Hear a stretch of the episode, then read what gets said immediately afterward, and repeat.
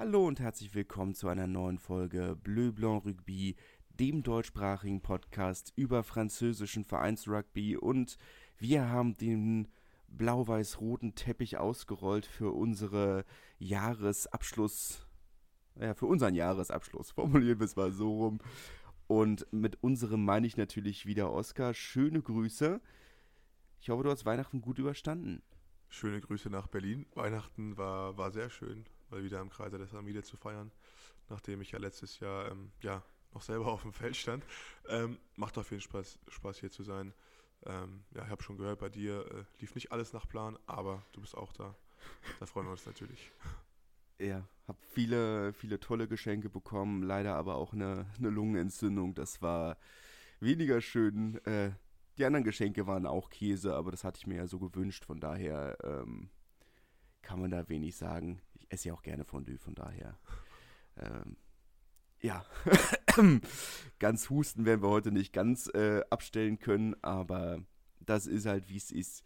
In Berlin geht ja auch ähm, irgendwas rum, habe ich das Gefühl. Also mit dieser Kälte und sowas. Ja. Also ich bin auch schon ein bisschen angeschlagen. Ähm, also, ja. Es sind alle krank. Es sind alle krank. Ähm, ich entschuldige mich schon mal im Voraus, einfach weil ich nicht weiß, ob ich alle Huster hinterher rausschneiden kann. Aber das ist dann vielleicht so eine Sache, mit der wir einfach nochmal leben müssen. Ähm, apropos leben müssen mit Dingen. Wir haben noch äh, eine Sache, über die sich ein, eine gewisse Person mit einer Capri-Sonne in der Hand vor dem Kamin sicherlich gefreut hat, mit der er sehr gut leben kann. Das schönste Weihnachtsgeschenk, was Wild je hatte. Zumindest dieses Jahr.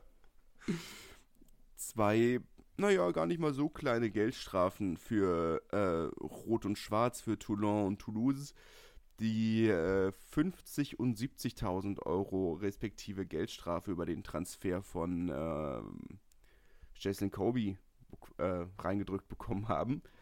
Ähm, da nicht alles ganz äh, konform mit dem Salary Cap und der Vorgehensweise äh, entsprechend dort äh, die DNACG äh, Sprachen, Sprachen, Strafen ausgesprochen, so rum ist korrekt. Äh, generell aktuell ziemlich ähm, hart drauf, die DNACG, nach den zwölf Punkten, die sie Mitte Dezember Grenoble abgezogen haben, beziehungsweise neun mit drei auf Bewährung. Ähm, und in der, hat damit nichts zu tun, aber weil's, weil ich es mitgelesen habe, die Volleyball-Liga wurde auch sehr hart getroffen. Von den zwölf, von ich glaube, 10 von 12 Vereinen haben entweder Punktabzug oder eine Viertelmillion Euro Strafe bekommen. Ähm, die sind aktuell hart drauf. Die sind on fire. Ähm, die sind, ähm, wollten vor Weihnachten nochmal sehr früh mit dem Feuerwerk anfangen.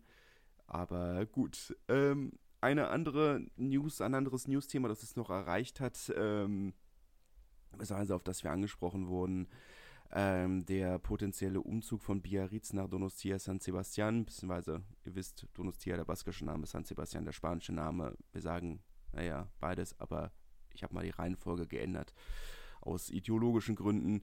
Ähm, das Thema stand schon, haben wir schon lange diskutiert in diesem Podcast.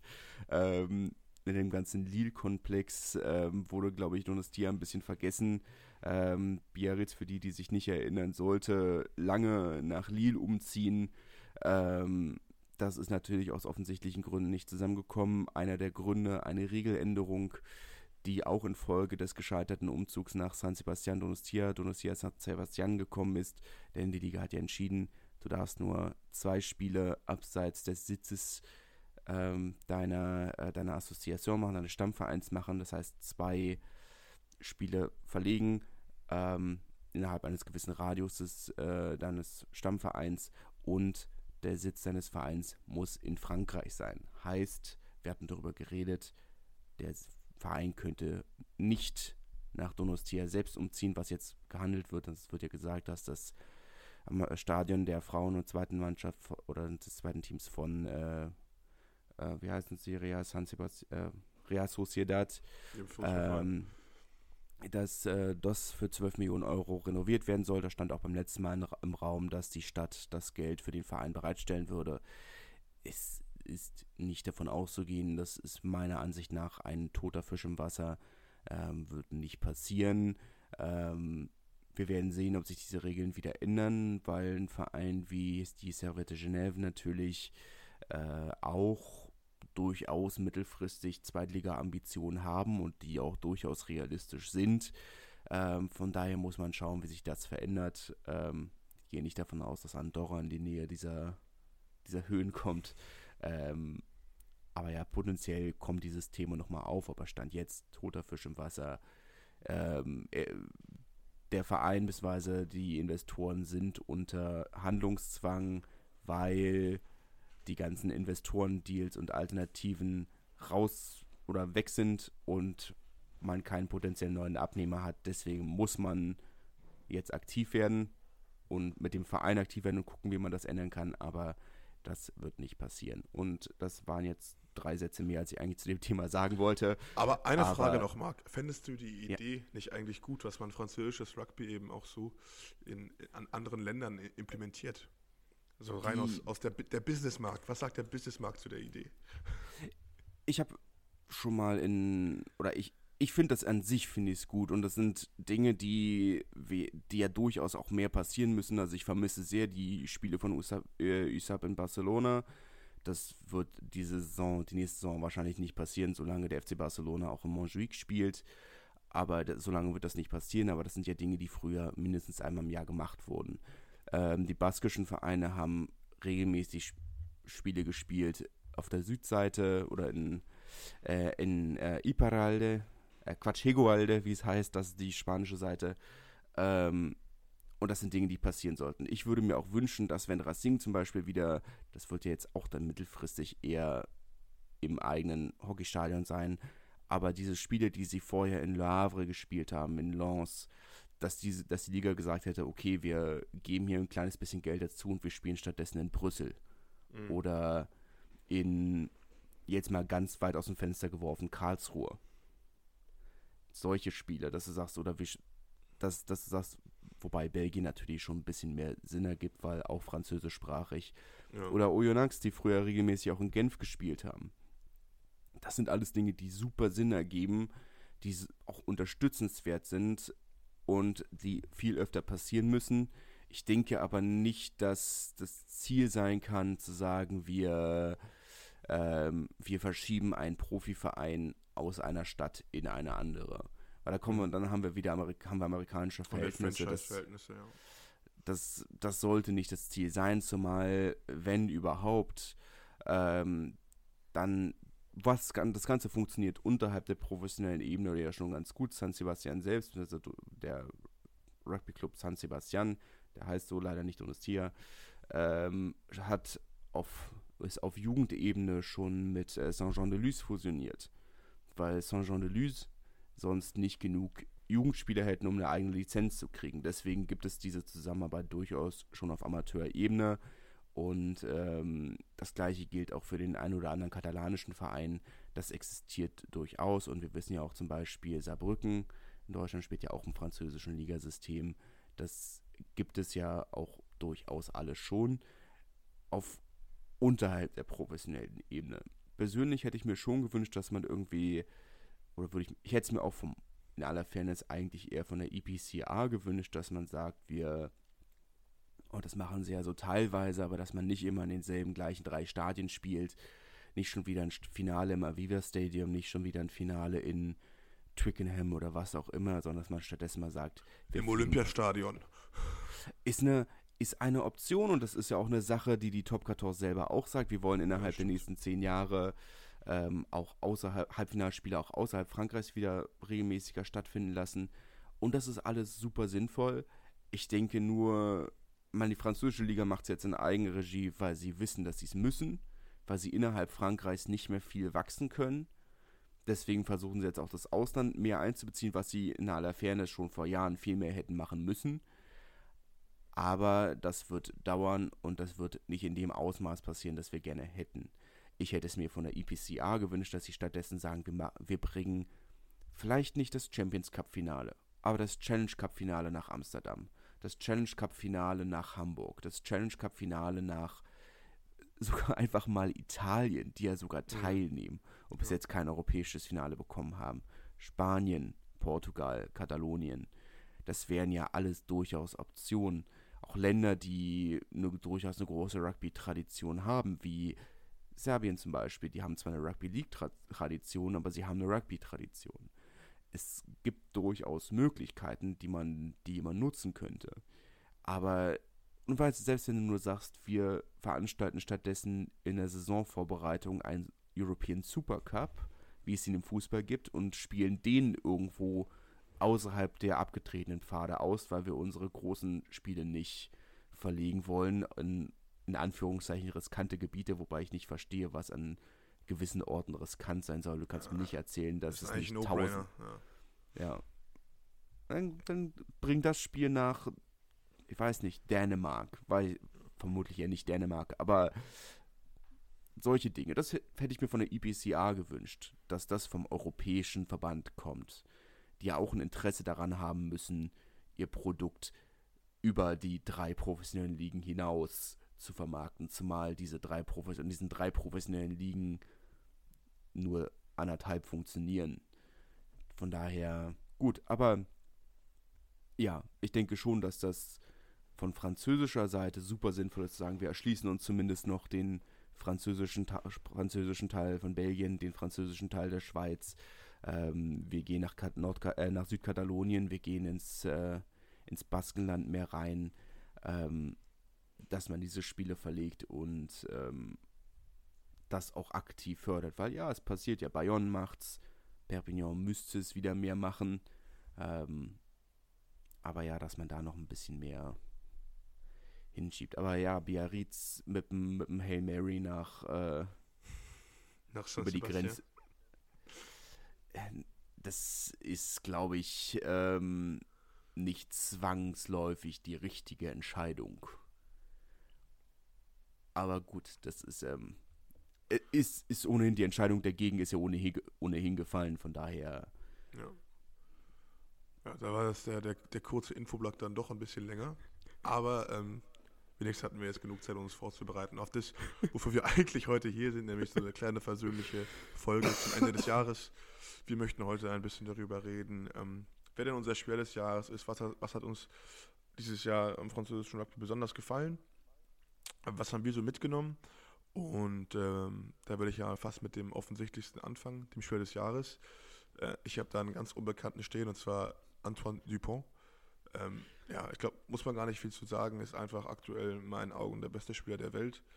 Ähm, derjenige, der ein Spiel in seinen Händen hat, ähm, der, der überall spielen kann, jetzt auch die Olympischen Spiele machen wird, äh, der Cap Captain der französischen Nationalmannschaft ist, Captain in Toulouse gewesen ist, ähm, die Top 14 gewonnen hat, die Six Nations gewonnen hat ähm, und äh, ja, eben auch noch ein super Spieler ist und dementsprechend äh, für mich gab es da keinen Weg an, an ihm vorbei. Ich denke auch, der einer der, ähm, der zweit, äh, der zweitmeist gegoogelte Prominente Frankreichs in diesem Jahr. Ähm, er ist auch für den Rugby-Sport einfach, glaube ich, als solchen, als Aushängeschild sehr, sehr wichtig, weil wann hatte Rugby das letzte Mal der letzte Star, den der französische Rugby hatte, war, glaube ich, ähm, Sébastien Chabal. So der letzte, der wirklich über den Sport hinaus einen Eindruck hinterlassen hat. Und ich glaube, Antoine Dupont ist da wirklich aktuell jemand, der, der für den Sport und nicht nur für Toulouse und für die Nationalmannschaft, sondern für den Sport als Ganzes in Frankreich sehr, ich sehr meine, viel tut. Er hatte ja auch eine, eine Werbekampagne mit äh, Zidane zusammen, wo sie da gemeinsam ja. für Adidas gepostet haben. Und ich glaube, das, das, zeigt schon, welchen Stellenwert er hat, wenn man, wenn ihn Adidas ja. schon mit, mit Zidane gleichstellt oder zumindest äh, in einer Werbekampagne packt schon wirklich, ähm, der macht viel für den Sport. Ich bin ein bisschen, ich habe eine kleine oder eine kleinere, einen kleineren Kandidaten für, für Spieler des Jahres. Für mich war es äh, so dieses Duell des, des letzten Jahres zwischen Emilien Gailleton und Eton Dumortier. Ähm, zwei relativ kleine, unbekannte Spieler, die ähm, sich um den Titel des äh, besten ähm, äh, Versuchelegers der letzten Saison duelliert haben. Äh, letzten Endes gewonnen von Emilien Gailleton und für mich der große Punkt eigentlich, dass ich gesagt habe oder dass ich mir gedacht habe, das ist eine Sache, wenn du irgendwie ein äh, Roman Tamak bist und das für Toulouse machst in einer der besten, einem der besten Teams der Welt, aber Emilien Gaeton hat es für Po gemacht. Und als Hintermannschaftsspieler, ich meine, er war ja oft auf dem Center, oft auf dem Flügel, das ähm, in einer Mannschaft zu machen, die generell kein gutes Jahr hat, ist, glaube ich, nochmal gerade als Hintermannschaftsspieler eine, eine echt starke Leistung die das Ganze für mich nochmal so ein kleines bisschen nach oben katapultiert, dass ich gesagt habe, naja, okay, hätte er es für, deswegen auch für mich ein bisschen beeindruckender noch als, als äh, Eton du Mortier, weil Lyon war insgesamt ja schon eine sehr gute Mannschaft, aber Emilien Gaeton für Po diese Saison rauszuhauen, seine ersten Erstligasaison noch dazu, kam er davor aus Agen, ähm, für mich eine sehr, eine herausstellenswerte Leistung. Ähm, Spieler des Jahres als bester Versucheleger des Jahres. Nicke ich so ab. ähm, apropos Versucheleger, wenn wir jetzt schon weitermachen mit den Spielern des Jahres in der Pro de Deux, habe ich ähm, einen Tier 2-Spieler ja, aus, aus Portugal, äh, Rafael Storti. Ja, in, ähm, macht einen super Job mit der Nationalmannschaft, aber eben auch mit äh, Bézier legt Versuche ohne Ende. Ich glaube, hat jetzt 13, hat in 13 Spielen 12 Versuche gelegt oder sowas. Ähm, bin ich mir nicht genau sicher, die Zahl habe ich nicht, aber ähm, der legt Versuche ohne Ende, ist ein super Spieler, geht zurück nach Stade Francais und war so für mich ähm, den Spieler in der Pro de Deux, der ja ein Spiel im Alleingang entscheiden kann und ähm, den ich auch noch persönlich kenne aus Paris-Zeiten und auch noch ein super Typ ist. Und ich glaube, wenn ich über ein Spiel des Jahres in der, äh, in der zweiten Liga nachdenken müsste, dann kommt er da bei mir, äh, ist er bei mir ganz vorne. Ja, denke ich, eine sehr, sehr gute Entscheidung. ähm, ich bin ein bisschen, ich, für mich war es die Entscheidung, also es gäbe natürlich eine ganze Menge Spieler, die man in der Pro D2 erwähnen kann. Äh, Thomas Laclaya als äh, einer der dominantesten Props der Zweitligageschichte. Ja ähm, Steve Blanc-Mapaz, der für Grenoble in der Fastaufstiegssaison ein, eine absolute Schlüsselfigur war.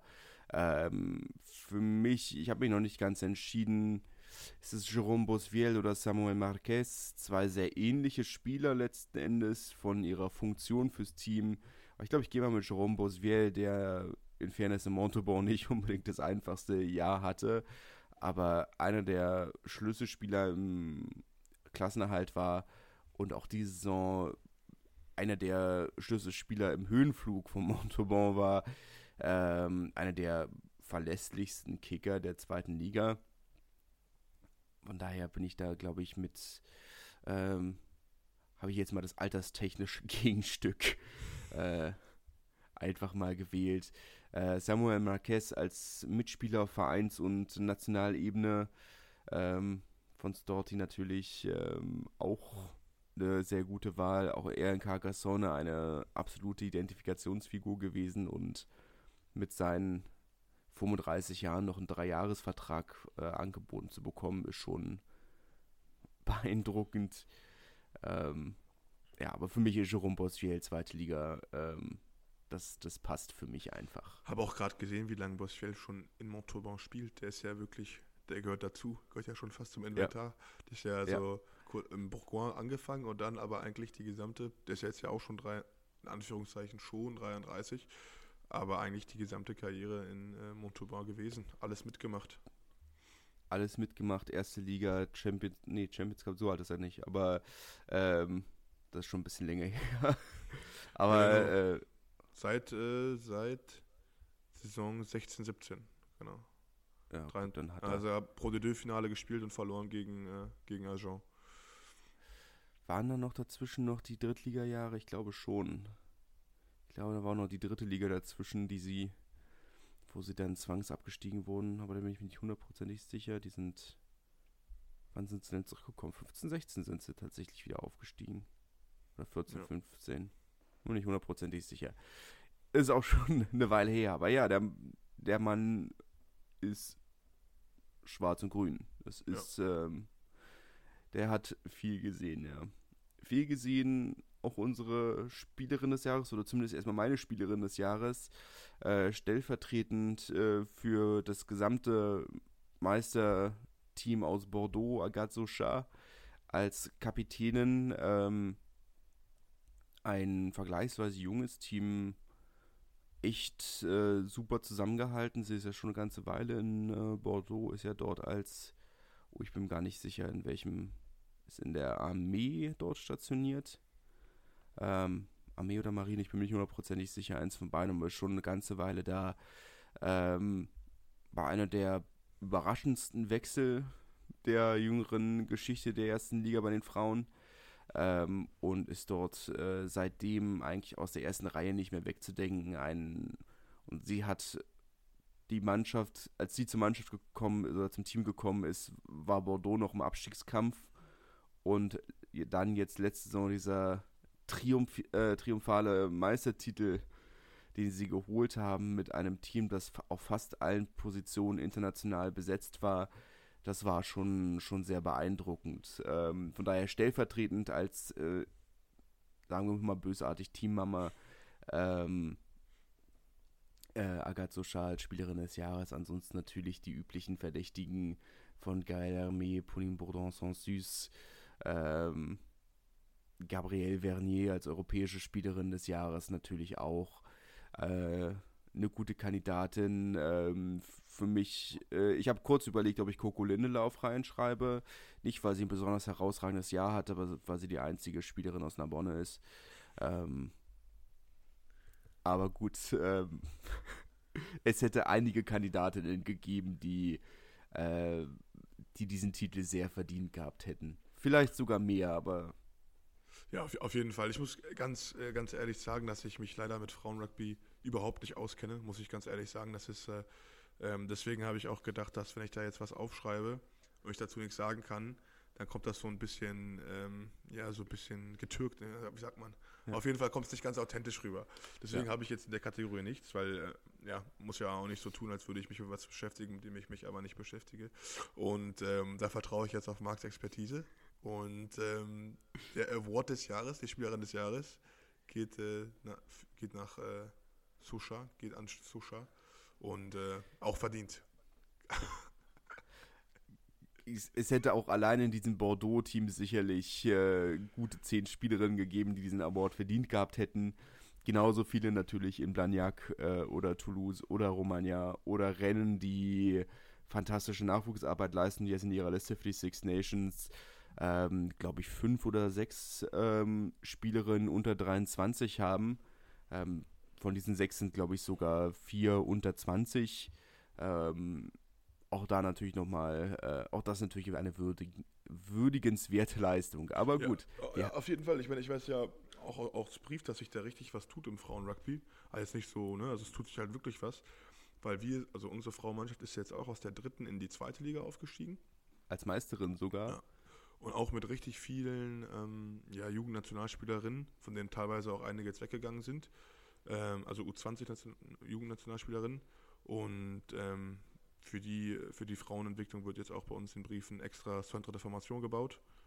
Und ähm, da werden also auch infrastrukturell richtig äh, Investitionen gemacht, um eben den Frauensport weiterhin zu fördern, was natürlich auch gut ist. Nichtsdestotrotz, ähm, ich wüsste ein paar Namen, ähm, aber so wirklich kenne ich mich eben mit der Materie noch nicht aus ist ja auch noch ein, langer Weg und auch in aller Fairness außerhalb des Six und des Nationalteams Six Nations ist, glaube ich, auch oder fliegt es auch in Frankreich immer noch sehr unterm Radar. Ähm, aber deswegen ist es ja immer sehr wichtig, dass wir auch hier die Gelegenheit nutzen, darüber zu reden. Auf jeden Fall, aber was man noch dazu sagen muss, manchmal, wenn man sich die Midi Olympique anschaut, da hast du ja teilweise nicht mal eine Seite zum, zum Frauensport. Ja. Da stehen nur die Ergebnisse und das lässt uns eben auch nicht das lässt uns eben auch nicht mehr Möglichkeiten, als nur die Ergebnisse auch zu nennen, weil man findet kaum Informationen darüber. Und ähm, ja, wir können jetzt, wir haben jetzt nicht die, kein Technikteam vor Ort, was uns äh, die ganzen äh, ja, Spielinformationen durchgeben könnte. Deswegen, also man muss, muss an der Stelle auch nochmal einen kleinen Shoutout an den FC Grenoble vielleicht äh, machen, die die einzigen sind, die auch die Highlights ihrer Frauen äh, auf YouTube hochladen. Äh, ist, äh, der Twitch-Stream, den sie für ihre Heimspiele anbieten, ist nur so mittelgut, aber immerhin gibt es einen. Besser als gar nichts. Ja, und deutlich besser als die Facebook-Streams, die es, äh, die Montpellier und ähm, Blagnac manchmal noch anbieten. Das ist schon teilweise arg grenzwertig qualitativ. Ähm, es macht dann auch keinen Spaß zu gucken, muss man in Fairness sagen. Ähm, Montpellier tatsächlich viel investiert, neuen Rasen bekommen, neue Tribünen bekommen, was heißt Tri Tribünen renoviert. Ähm, der geil Mignot-Platz, wie der, wie der Rasen jetzt heißt, ähm, die aktuell, nee, ist sie, ist sie noch Nationaltrainerin? Ich bin mir gar nicht sicher, ich glaube nicht mehr.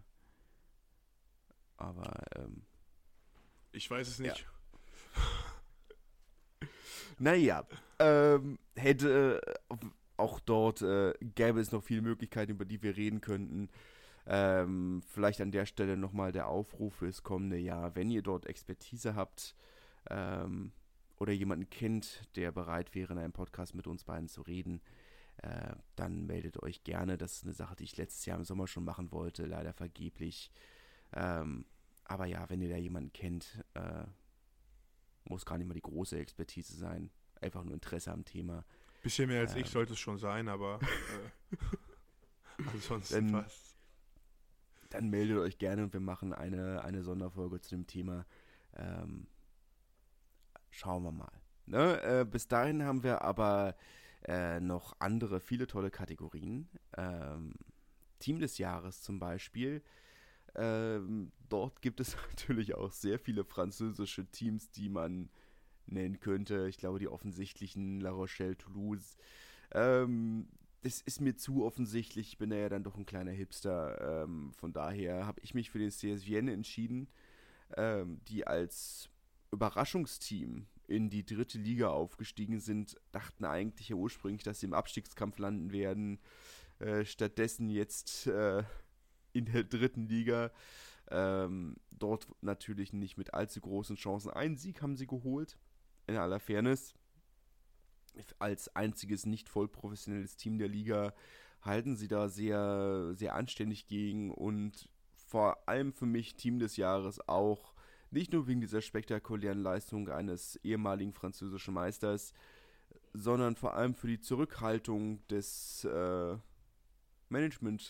Managementstabs und eines des Präsidenten, die gesagt haben, naja, für den verzweifelten Versuch der Liga äh, in der Liga zu bleiben, übernehmen wir uns nicht finanziell komplett und landen am Ende in der fünften oder sechsten Liga, sondern wir machen das mit dem, was wir haben und wir machen das so gut wir können mit dem, was wir haben und wenn es nichts wird, dann wird es nichts und das ist eine sehr lobenswerte Zurückhaltung. Ja. ja. Ist ja auch nicht, Hätten das, nicht viele so im französischen Rugby häufig sieht. Ja. Eher so die Ausnahme, aber ja, auf lange Sicht sicherlich die richtige Entscheidung. Ja. Bei meinem Team des Jahres, ähm, ja, Toulouse, fertig, Ende aus. Ich glaub, muss ich das groß ja. erklären oder eigentlich nicht wahrscheinlich, ne? Also. das beste Spiel, das beste, die beste, ja, das wahrscheinlich beste Team in, in Frankreich mit den wahrscheinlich ja. besten Spielern, äh, die man so finden kann auf, in Europa. Ähm, super Jugendarbeit, ähm, gutes Frauenteam, gute Infrastruktur. Ähm, also, ja, das ist einfach ein super gut geführter Verein mit einer, mit einer tollen, einer tollen Kultur, die eine Kadertiefe haben, die beeindruckend ist. Und ähm, ja, Team des Jahres. Fertig, Ende aus. Dürfen auch sehr gespannt sein, wie es dort weitergeht. Vielleicht nochmal kurz in, in den im News-Bereich mit reingeworfen. Ähm, bis 2025 kommt die U äh, hat das Stadion dann auch endlich seine eigene U-Bahn-Station. Ähm, wird ausgebaut und das Stadion soll ja auf mindestens 25.000 Plätze bis dahin auch vergrößert werden.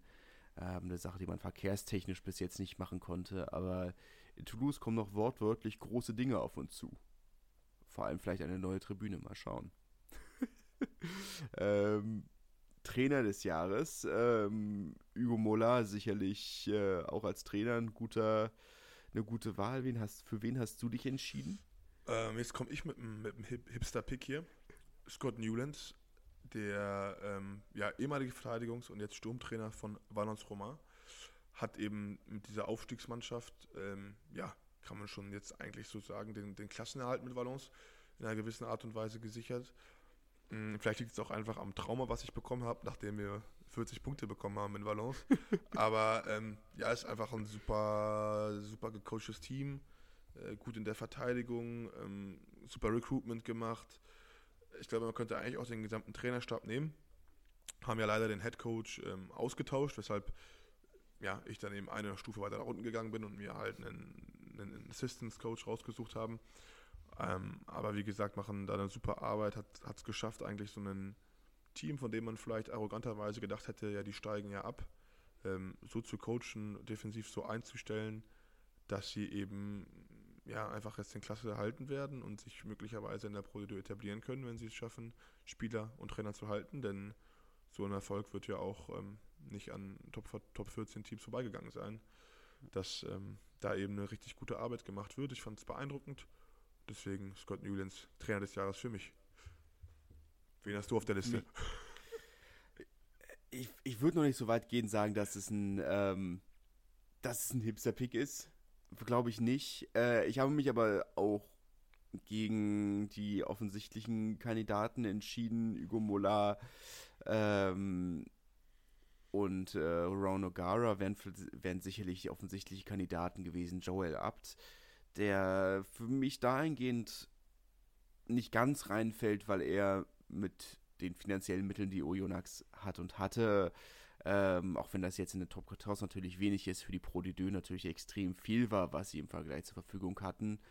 Ähm, vielleicht ein kleines bisschen, ähm, sagt ja, es war eine sehr dominante Saison, aber nicht ganz für mich Trainer des Jahres äh, Qualität. Äh, ich habe mich für Sebastian Pecoroni entschieden, äh, Trainer von Po, der den ich seit Ewigkeiten sehr hoch schätze, äh, hat ja damals die französische U20 zum ersten Weltmeistertitel, den sie überhaupt gewonnen haben, geführt. Ähm, und äh, danach dann eben mit oder in Po seine erste Profistation seit langem ähm, übernommen und man sieht jetzt in dieser Saison oder diesem Ende des Jahres so langsam die kommt endlich der Erfolg, den er sich seit langem wirklich verdient hat. Und das möchte ich an dieser Stelle würdigen. Eine, eine lange, erfolgreiche Trainerkarriere, die nicht unbedingt immer die Aufmerksamkeit bekommen hat, die sie bekommen sollte. Deswegen für mich Sebastian Piccoroni, ähm, Trainer des Jahres. Ähm, auch wenn es natürlich sehr, sehr viele andere gäbe, die an dieser Stelle sehr erwähnenswert wären. Aber ähm, ja, nee, für mich Sebastian Piccoroni. Kann ich auch gut verstehen und ähm, zu, zu immer noch so eine kleine Anekdote. Ich habe einen Freund, der für Po spielt. Und dann haben wir auch mal so geredet, die letzten Jahre hat es irgendwie nicht so gut funktioniert. Steht denn dann eine Trainerentlassung im Raum? Und dann meinte der, auf gar keinen Fall. Ähm, der Mann wird bleiben, das, das, das Management schon gesagt. Und egal was passiert, äh, sie halten an ihm fest. Und äh, das zahlt sich aus, so Christian Streich mäßig, ja. im Freiburg-Style, im Freiburg ähm, durch dick und dünn gegangen und, und äh, jetzt sieht man ja, was er kann ne? und was es eben auch, auch bringt, ja. wenn man langfristig mit einem Team zusammenarbeitet. Auch wenn das heißt, dass es dann vielleicht mal ähm, ja, 13., 12., 11. Platz heißt. Jetzt stehen sie ganz oben. Ähm, was heißt ganz oben? Also stehen weit oben. Und äh, das ist äh, sicherlich mit der Geduld des äh, Vorstands von, von Po zu erklären, aber auch mit der guten Arbeit, die er da anscheinend macht. Ja, ja. Es ähm, da gibt es wirklich viel lobenswerte Dinge, die man, die man sagen kann. Ähm, Talent des Jahres sind wir uns tatsächlich, glaube ich, wenn ich es richtig im Kopf habe, recht einig. Ich glaube, da gibt es nur eine Antwort und die kommt fast so schnell wie das Talent selbst, nämlich Louis Biel-Biarré. Ähm, fantastische Saison für Bordeaux. Wir erinnern uns noch an seine an sein Debüt mit, ähm, nachdem er erstmal den Kopf rasiert bekommen hat. Ähm, das ist noch gar nicht so lange her und seitdem ist nicht mal allzu viel Zeit vergangen und er hat äh, vor etablierten Nationalspielern den Vorrang in einem äh, WM-Viertelfinale bekommen. Ja, äh, ich glaube, wurde 20 während der WM, 2003er. Ja. Klar, spielt auch auf der Ecke, das ist nochmal was anderes, als wenn er jetzt ein rechter Prop gewesen wäre. Aber äh, es schmälert natürlich nicht diese, die Leistung und äh, wenn er ist so noch so jung, also mit seiner Entwicklung überhaupt noch nicht durch. Und, ja. und wenn er diese Schnelligkeit behält, vielleicht auch noch ein bisschen Masse draufpackt, irgendwie nochmal noch mal explosiver wird, dann wird er auch noch die nächsten Jahre in der, in der Nationalmannschaft mit, mit Dupont ähm, und äh, ja, weiter sein. Also das ist, was er gemacht hat, ist unglaublich. Das ist, glaube ich, so der Traum von jedem. Ja. Und das ging so schnell, äh, ich glaube, das hat er selbst gar nicht realisiert. Und äh, ja, eigentlich in einem Jahr, in einer Saison alles gemacht, was man so machen kann. Also eine Heim-WM zu spielen, das ist in seiner ersten Profisaison eigentlich, das ist, äh, es ist unglaublich. Ja. Es ist wirklich, äh, und es gibt auch da, auch Talent des Jahres, es gibt sicherlich eine ganze Menge Spieler, die man erwähnen könnte. Äh, vielleicht aktuell mit am meisten Gehalt Pasolo Tuilangi, ähm, Baptiste Jonot, der, soweit ich weiß, immer noch verletzt ist. Nee, nee, hat, ähm, hat, hat gespielt, hat gespielt gegen Boden. Hat gespielt, okay. Dann, ähm, dann natürlich erstmal auf Holz geklopft. Ähm, Theo Artisogbe, über den wir ja auch schon mal geredet hatten in diesem Podcast. Mathis Ferté, ähm, Leo Carbono. Es gibt unglaublich viele, viele Talente. Der, oh, jetzt ist mir sein Name entfallen, der eine dritte Reihe Stürmer von Agen. Ähm, Nushi von Montpellier, wenn wir schon bei der dritten Reihe auch, sind. Auch super Talent, hatte eine fantastische WM im Sommer. Ähm, da ist aktuell so viel, was nachkommt. Ähm, da gibt es jede Menge, über die wir reden können. Nur falls ihr euch wundert, weshalb wir uns für die, offizie für die, für die offensichtliche Person entschieden haben. Auf der anderen Seite ist er trotzdem nochmal ein, glaube ich, ein gutes Stück über den anderen drüber, für den Moment ja. zumindest. Ja, wenn er Heim-WM spielt mit, mit 19, 20, das ist, ja, wie gesagt, das macht man mal, das, das hat nichts mehr mit Glück zu tun. Ja. Nee. Spiel des Jahres ist, glaube ich, unsere aktuell schwierigste Kategorie. Äh, von äh, WM-Viertelfinale bis zu, ähm, auch eigentlich bis ganz nach unten, bis hin zum letzten Amateurspiel ähm, in, was, in der, in der Federal Trois oder wie auch immer, Regional Trois. Da gibt es ja unglaublich viel, was äh, gespielt wurde unglaublich viele knappe Spiele, spannende Spiele, spektakuläre Spiele. Äh, hast du denn für dich ein, ein Spiel, was du, äh, was du besonders herausstellen würdest? Ich habe auch lange überlegt, weil es gab ja so einige Spiele, da wäre es vielleicht auch jetzt offensichtlich gewesen. Das Jahr war ja auch lang. Ähm, aber ich bin an einem spannenden Spiel hängen geblieben, an einem Finalspiel. Ähm, und zwar Leinster La Rochelle. Leinster La Rochelle in Irland. Und La Rochelle gewinnt es praktisch in der, in der letzten Minute, wenn man so möchte, 26 zu 27. Nachdem man zum Anfang schon gedacht hat, oh ja, ähm, das, wird, das wird ein richtig teurer Abend für die, für die Männer von der Küste, ja. Äh, kommen dann zurück, spielen ein unglaubliches Rugby, defensiv, ähm, aber auch Leinster muss man, ist jetzt zwar nicht unser Thema, aber auch Leinster hat ja ex, extremst gut gespielt. Es war, es war so ein Champagne-Rugby-Spiel einfach, was super mitreißend war, was richtig Werbung für den Sport war und eben nicht nur von der Spannung, auch von der Spannung, aber auch von spielerischer Qualität gelebt hat. Und das, wenn ich mich so daran zurückerinnere, ich habe das, äh, wir haben das geguckt mit ein paar Freunden und, und wir sind alle ab, abgegangen vom, vom Fernseher. Äh, es hat richtig Spaß gemacht zu gucken. Und ähm, ich glaube, das war beste Werbung für den Sport. Super spannend und am Ende hat sogar noch ein französisches Team gewonnen. Ja. Besser es ja gar nicht. Mein Spiel, mein Spiel des ja. Jahres, äh, Leinster La Rochelle. Wie siehst du das? es war ein fantastisches Spiel, das definitiv auch oben auf meiner Liste war, zusammen mit ähm, dem Top-14-Finale natürlich.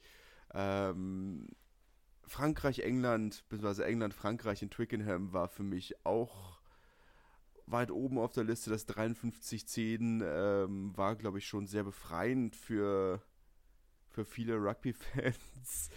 ähm, Bayonne, die äh, Bayern hat letzte Saison viel Spaß gemacht, auch ein Verein, wo man sagt, das ist so ein sympathischer Club, dem wünscht man, dem wünscht man so viel Erfolg. Also ich hatte auch auf der Liste das Spiel zwischen Bayern und Po ähm, in Donostia, äh, auch wenn Bayern das verloren hat, aber letzten Endes ähm, für mich das Spiel des Jahres, also das Spiel, wo ich vor dem Fernseh, wo ich den Fernseher angeschrien habe, das war das äh, das Derby de Lorde. Ähm, Carcassonne Narbonne ähm, ist ja das Schöne, Stand jetzt kriegen wir es in diesem Jahr dreimal. Ähm, von daher bin ich da sehr positiver Dinge. Ähm, nicht nur, weil es Narbonne gewonnen hat, es war ein Derby, das endlich mal wieder richtig Spaß gemacht hat. Das, die Zweitligasaison davor, die beiden Derbys gegen Bizier, ähm, die für mich natürlich irgendwie dann doch ein bisschen näher am Herzen gewesen wären, die ja beide haushoch verloren gingen. Ähm, was dann den, die Fanseele doch ein bisschen geschmerzt hat. Aber gegen Carcassonne, das war, das Spiel hatte Spannung, hatte Drama und Skandale und ein Nachspiel, das bis jetzt noch nicht aufgehört hat. Äh, eine Verlängerung, die nochmal 80 Minuten dauern könnte. Also mal schauen. Ähm, aber da war für mich sehr, sehr viel dabei, was, was Spaß gemacht hat. Und da freue ich mich äh, dann auch schon aufs Rückspiel. Ja, nur um nochmal aufzulösen, was das mit den 80 Minuten Nachspiel zu tun hat. Wenn ich das richtig verstanden habe, dann, äh, dann gab es wohl eine Auswechslung von Narbonne, die nicht hätte sein dürfen. Und da hat jetzt Carcassonne Einspruch eingelegt. Und äh, es könnte sein, dass das ganze Spiel äh, ja, nochmal nachgespielt wird. Also äh, so wie ich das richtig verstanden habe. Ich weiß nicht, ob du da mehr Informationen ja, hast. Ja, in der ersten, in den ersten der, bei der ersten gelben Karte hat der Schiedsrichter einen Vorball gepfiffen und weil ein Prop eine gelbe Karte gesehen hatte, musste ja ein neuer Prop rein, um das Gedränge zu spielen. Schiedsrichter hat sich dann aber stattdessen, nachdem er schon den Vorball gepfiffen hatte, dann entschieden, stattdessen ein Penalty zu pfeifen. Aber der Wechsel war dann schon vollzogen. Und am Ende des Spiels, dann ist eben quasi dieser gelbe Kartenprop nach den 10 Minuten wieder rausgegangen und der andere reingekommen. Und das, da sagen sie, das hätte alles nicht passieren dürfen, weil es war ja kein, dadurch, dass er das Gedränge ja abge oder nicht gegeben hat, sondern stattdessen die Penalty, war es keine gelbe Kartenauswechslung, sondern eine taktische Auswechslung. Und die Spieler hätten nicht so zurückwechseln dürfen. Ja, das, Sie haben wahrscheinlich recht, aber es ist schon sehr, sehr kleinlich. Ja, ja, das Sportgericht hat entschieden in erster Instanz, ähm, das Spiel muss wiederholt werden. Ähm, aber natürlich hat Nabonne Berufung oder ist in Berufung gegangen. Ähm, böse Zungen behaupten, oder das, was mir ähm, eine Person, die ihm die das Meeting mit vorbereitet hat, erzählt hat, dass sie davon ausgehen, dass äh, Carcassonne nur möchte, dass das Spiel wiederholt wird, weil sie den Ausna äh, die, die Einnahmen von einem zweiten Mal ausverkauftem Stadion so dringend brauchen. ähm, aber das ist jetzt ähm, pure Spekulation. Ähm, aber ja, äh, ich gehe nicht davon aus, dass das Spiel wiederholt wird. Das wäre in einer professionellen Liga schon sehr weit außerhalb dessen, was normalerweise gemacht wird. Ich finde es auch unglaublich kleinlich. Aber gut, ähm, ich kann es verstehen. Also, wenn man am grünen Tisch gewinnen kann, dann gewinnt man am grünen Tisch. Ja, sicherlich. Ähm, auf der anderen Seite, ja, ich denke mal, man, es ist ja so eine Diskussion, die wir generell im Sport haben, aber viele Entscheidungen gehören zum Sport dazu und Schiedsrichterfehler gehören zum Spiel dazu. Und der Schied, den Schiedsrichter und die Linienrichter hat es nicht gestört während des Spiels. Ja. Fehlentscheidungen gehören zum Sport dazu, Fehler gehören zum Sport dazu und du würdest ja auch nicht schreien, wir müssen das Spiel wiederholen, weil ein Spieler einen Fehler gemacht hat. Sagst ja nicht, oh Vorball, müssen noch mal herkommen, sorry. Ähm, aber weil ein Schiedsrichter einen Fehler gemacht hat, soll jetzt, müssen jetzt alle nochmal ran. Das erscheint mir irgendwie nicht ganz logisch. Vielleicht haben wir dann sogar vier Derbys, wenn sie doch mal dann in, der, in den Playoffs gegeneinander spielen. Das ewige das Derby. Natürlich hätte was, hätte was, wenn sie, wenn Carcassonne dafür aus Karma-Gründen das Finale verliert. Könnte ich mich mit anfreunden. Warten wir es ab. Kommen wir ähm, vom Spiel des Jahres zum Rugby-Moment des Jahres. Was war das bei dir? Ich, ich, ich sehe es ja schon, ich sehe es ja schon, aber trotzdem. zu, zu, nur kurze Erklärung der Kategorie. Rugby-Moment des Jahres kann alles sein. Die, eine Situation, ein Ereignis, ein was auch immer, einzelner Versuch, alles, wo ihr dachtet, ja, ja das ist, das ist französischer Rugby. Und das war für mich dieser Moment, als PJ Van Lille nach der WM in Rente gegangen ist, um seine Zahnarztpraxis oder in seine sportliche Rente gegangen ist, um seine Zahnarztpraxis zu eröffnen und dann gesagt hat, aber ich wechsle stattdessen auch in die sechste Liga zu Capbreton Hosegor und sorge dafür, dass ich auch tatsächlich Kundschaft habe. Es äh, erscheint mir eine, ist eine, eine Fran gute französische Tradition, ähm, dass sich die Geschäfte ihre eigene Kundschaft besorgen. Äh, von daher, das für mich ein, einfach ein unglaublich französischer Moment. Man hätte eigentlich auch diese ganze Posse um das Derby als sehr repräsentativen Moment nehmen können, aber äh, für mich ist es PJ Van weil der Mann mit seinen 40 Jahren noch einfach sehr, sehr viel für den französischen Rugby getan oder sehr präsent war im französischen Rugby, sagen wir es mal so rum. Und sicher dort unten im Baskenland tatsächlich eine sehr, sehr schöne Heimat gemacht zu haben scheint. Und der darf dann ab diesem Jahr die Kauleisten, die er selbst rausgenommen hat, professionell wieder einsetzen und kriegt dafür auch noch Kassenbeiträge. Alles richtig gemacht, der Mann was, du hattest sicherlich eine ganze Menge auch nie, du hattest, oder der Unterschied zwischen uns beiden ist ja, dass du neben den ganzen anderen Rugby-Momenten, die wir alle hatten, auch nochmal eine ganze Menge persönliche Rugby-Momente hattest. Äh, hat das für dich mehr mit reingezählt oder auch eher. Ja, auf jeden Fall. Also ich habe ja die Perspektive immer als Fan. Ich gucke ja unglaublich gerne Rugby auch. Sonst äh, würde ich ja auch nicht hier sitzen und drüber reden. ähm, aber ich spiele es ja auch, ne? Jetzt habe ich die Saison nicht so viel gespielt. Hatte irgendwie viel Pech mit Verletzungen, äh, roten Karten, also weil rote Karte kein Pech ist, aber äh, zumindest Verletzungen, hat zwei Operationen gehabt, ähm, sodass ich jetzt nicht so viele Momente auf dem Feld ha gehabt habe. Aber die, die ich gehabt habe, waren äh, doch ganz schön eigentlich, bis auf die rote Karte. Wobei auch das im Nachhinein so, eine, so ein Moment war, wo ich, den ich eigentlich gar nicht missen möchte, äh, weil ich durchaus der Meinung bin, schon viel gelernt zu haben. Äh, aber eine rote Karte ist natürlich jetzt nicht mein Rugby-Moment des Jahres. Ne? Das ist ja natürlich zu einfach. Was ich mir so als Rugby-Moment des Jahres habe, ist äh, einfach wieder zu trainieren und, und spielen zu können und, und wieder Spaß an dem zu haben, was ich mache. Weil, ähm, ja, wenn man dann sechs Monate verletzt ist und dann hat man eine OP und dann hat man eine lange Reha und dann äh, hat man vielleicht auch einen Trainer, der, ähm, ja, der jetzt nicht so auf dich zählt, dann verliert man, das kennt ja auch jeder Freizeitsportler wahrscheinlich, dann verliert man dann ein bisschen Spaß an dem, was man macht und diesen Spaß so ein bisschen zurückgewonnen zu haben, wieder 78 Minuten gegen Colomiers spielen zu können und ähm, einfach zu wissen, ähm, ja, jetzt, äh, jetzt, äh, jetzt geht es wieder bergauf. Das ist halt super schön. Und das ist so mein Rugby-Moment des Jahres gewesen. Das ähm, letztes Jahr lief ja super gut für mich. Ich habe extrem viel gespielt. Und ähm, dieses Jahr eben nicht so gut. Aber das ist jetzt so ein bisschen das, das äh, Licht am Tunnel sehe, ähm, das ist so mein Moment des Jahres, äh, gegen Colomiers wieder gespielt zu haben. Und äh, genau, das Jahr geht jetzt zu Ende. Und danach gibt es noch, glaube ich, äh, 17 oder 16 Spiele in der Pro de Deux. Und äh, das so vor sich zu haben und zu wissen, dass ich jetzt gesund bleibe, hoffentlich, äh, das ist so, das ist so mein persönliches äh, ja, Momentchen. Ist auch ein schöner Neujahrsvorsatz, letzten Endes. Fit bleiben. Ja, auf jeden Fall. Fit bleiben, nicht mehr irgendwie hier Finger brechen oder irgendwelche Ankles. Das ist jetzt in Ordnung. Die können jetzt mal ganz bleiben. Da sind jetzt genug Metallplatten drin und dann ist auch gut. Aber wenn wir schon bei Ausblick des Jahres sind, äh, wie würdest du denn einschätzen, war das ein gutes Jahr für das französische Rugby oder war das eher ein schlechtes oder war das so eins, ja, das war okay? Gerade mit Bezug auch auf die Weltmeisterschaft und Frankreichs, Frankreichs Ab, Abschneiden ich glaube, insgesamt war schon, war es ein gutes Jahr. Ich glaube, letzten Endes, das, was es ja gut gemacht hat, war die Verletzung von Dupont. Ironischerweise.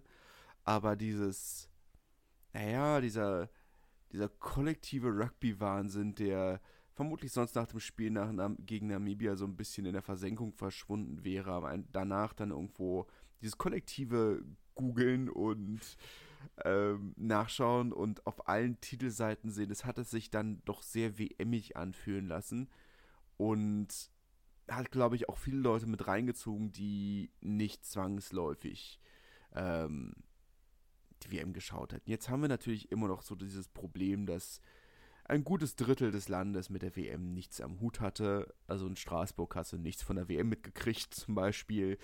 Ähm, da ist, ähm, sind auch Chancen ein bisschen vertan worden. Ähm, sagen wir vielleicht auch, weil das für uns natürlich, ähm, oder sagen wir in unserem, in unserem Raum, der, der Raum, der, der Raum, in dem unsere Hörerschaft lebt, ja. ähm, deutschsprachigen Raum vielleicht auch nochmal eine bessere Alternative gewesen wäre, zu sagen Straßburg oder Metz oder was auch immer. Ähm, aber trotzdem, glaube ich, hat diese Aufmerksamkeit extrem gut getan und wir sehen, dass die Top 14 mit die besten äh, Einschaltquoten der letzten 20 Jahre hat. Das ist schon sehr spektakulär, was da passiert. Vor allem auch einfach fantastischer Rugby, der nach wie vor gespielt wird. Also es ist jetzt nach der WM nicht so, dass es irgendwie abgeflacht wäre, sondern die Qualität ist einfach die sportliche, ist immer noch da und die Leute sehen, boah, geil, wir können immer noch guten Rugby, verdammt guten Rugby gucken vor unserer Haustür.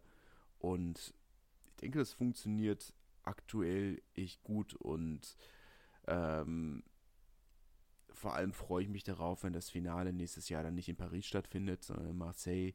Äh, es war auf dem Freitagabend ein bisschen schwieriger, aber das, es ist einfach sehr, sehr schön, den Rugby mal wieder quasi dorthin zu bringen, wo die, die meisten Fans sind und diese Nummer nicht im Großraum Paris. Und sagen, wir spielen in Bordeaux die Halbfinale und wir haben in Marseille das Finale und dann hast du beide Küsten einmal abgedeckt und für viele Fans eine sehr erreichbare Möglichkeit geschaffen, Rugby zu gucken, ohne ein kleines Vermögen für Zugtickets auszugeben. Du hast jetzt schon ein bisschen so, bist du eingegangen auf, auf das nächste Jahr. Ähm, was ist denn so das im nächsten Jahr, auf was du dich besonders freust? Und was, mach mal so eine, vielleicht ja, können wir schon einen kleinen, äh, kleinen Hint auf die nächste Folge geben. Wem gehört Biarritz nächstes Jahr? ähm, das, worauf ich mich nächstes Jahr am meisten freue, ist sicherlich die Aufstiegsfeier von Narbonne. Ähm, Sage ich jetzt einfach mal ich ganz drück mal die Daumen.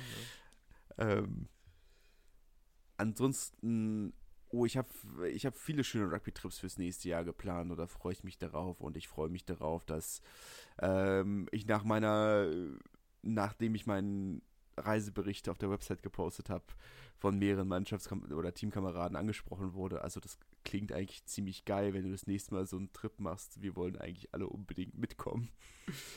ähm, eine Tour durch die unteren Ligen im französischen Rugby, das klingt eigentlich ziemlich geil. So, ja, schön, freut mich. Ähm, viele schöne Dinge geplant, darauf freue ich mich natürlich sehr. Äh, ich glaube, ich befürchte für alle Biarritz-Fans, dass sich der Eigentümer nicht verändern wird. Einfach weil die potenziellen Käufer alle weg sind, haben alle andere Vereine gefunden und alle potenziellen Zielvereine haben neue Investoren gefunden. Das heißt, äh, die Familie Gave und äh, Jean-Baptiste Aliger äh, sind in ihrer Situation ein kleines bisschen gefangen, können nicht weg. Deswegen äh, kommen ja auch solche Schnapsideen wie, wie Donostia wieder in den Raum. Äh, von daher, tut mir leid, alle Biarritz-Fans, da sehe ich keine großen Änderungen. Ich glaube eher 2024 wird für euch äh, noch ein kleines bisschen anstrengender. Mehr dazu, dann, mehr dazu, dann, aber äh, ja, nächste Woche. Ähm, da schon mal einen kleinen Ausblick geben wird, dann äh, werden wir uns ein bisschen über Investoren unterhalten. Marc wird äh, mit seiner Expertise glänzen den französischen Investorenmarkt äh, für uns ein bisschen ja, auseinandernehmen. Und vielleicht können wir auch darüber reden, welchen Club wir denn als Bleu Blanc Rugby Community dann nächstes Jahr kaufen möchten, ähm, wenn wir das nötige Kleingeld zusammenbekommen. äh, ja, Marc, gibt es von dir noch was zu sagen? Ähm, an sich nicht. Äh, ich freue mich natürlich, äh, unsere Bleu Blanc Rugby Awards äh, verteilt zu haben und dass wir es in diesem Jahr nochmal geschafft haben aufzunehmen. Das war ja nicht ganz, nicht ganz klar, dass das was wird. Äh, von daher freue ich mich sehr, dass wir das, sehr, dass wir das nochmal geschafft haben. Wenn ihr uns eure Sieger mitteilen wollt oder uns schon mal wissen lassen wollt, in welchen Verein ihr investieren wollt, dann könnt ihr uns natürlich unter äh, info at bleublancrugby.de schreiben. Oder ähm, über Instagram oder über Instagram Bleu Blanc Rugby Pod. Ähm, ich verspreche, ich werde auch dieses Wochenende alle liegen gebliebenen E-Mails, auf die ich noch nicht geantwortet habe, äh, abarbeiten. Ähm, das ja auch ein wenig liegen geblieben letzte Woche. Ich bitte um Entschuldigung dafür, aber darum kümmere ich mich dann heute und morgen. Ähm, ansonsten wünsche ich euch natürlich einen äh, guten Rutsch. Lasst es krachen, aber nicht mit allzu viel Feuerwerk. Ähm, ja. Wir brauchen eure Hände noch, um Bälle zu fangen. ähm, und ansonsten, es sei denn, ihr seid Props, dann fangt ihr eh keine Bälle, ist dann okay. Ähm, was gemein, Entschuldigung. ich spreche ja, aus meiner eigenen Erfahrung. In diesem Sinne, äh, kommt gutes neues Jahr. bleibt uns wohl gesonnen. Äh, auch wir im nächsten Jahr versuchen, ein paar Dinge zu ändern. Vielleicht gibt es dann noch die ein oder andere Jingle hier, äh, wenn, ihr, wenn ihr einschaltet. Deswegen äh, freut euch drauf, äh, feiert schön, kommt gut ins neue Jahr. Und ähm, dann hören wir uns wieder nächste Woche, wenn es dann mit Krawall und Remi Demi und Investoren weitergeht. Wir freuen uns sehr. Bis dahin. Tschüss. Ciao, ciao. Wie baut man eine harmonische Beziehung zu seinem Hund auf? Puh, gar nicht so leicht. Und deshalb frage ich nach, wie es anderen Hundeeltern gelingt, beziehungsweise wie die daran arbeiten. Bei Iswas Dog reden wir dann drüber. Alle 14 Tage neu mit mir, Malte Asmus und unserer Expertin für eine harmonische Mensch-Hund-Beziehung, Melanie Lippisch. Iswas Dog mit Malte Asmus. Überall, wo es Podcasts gibt.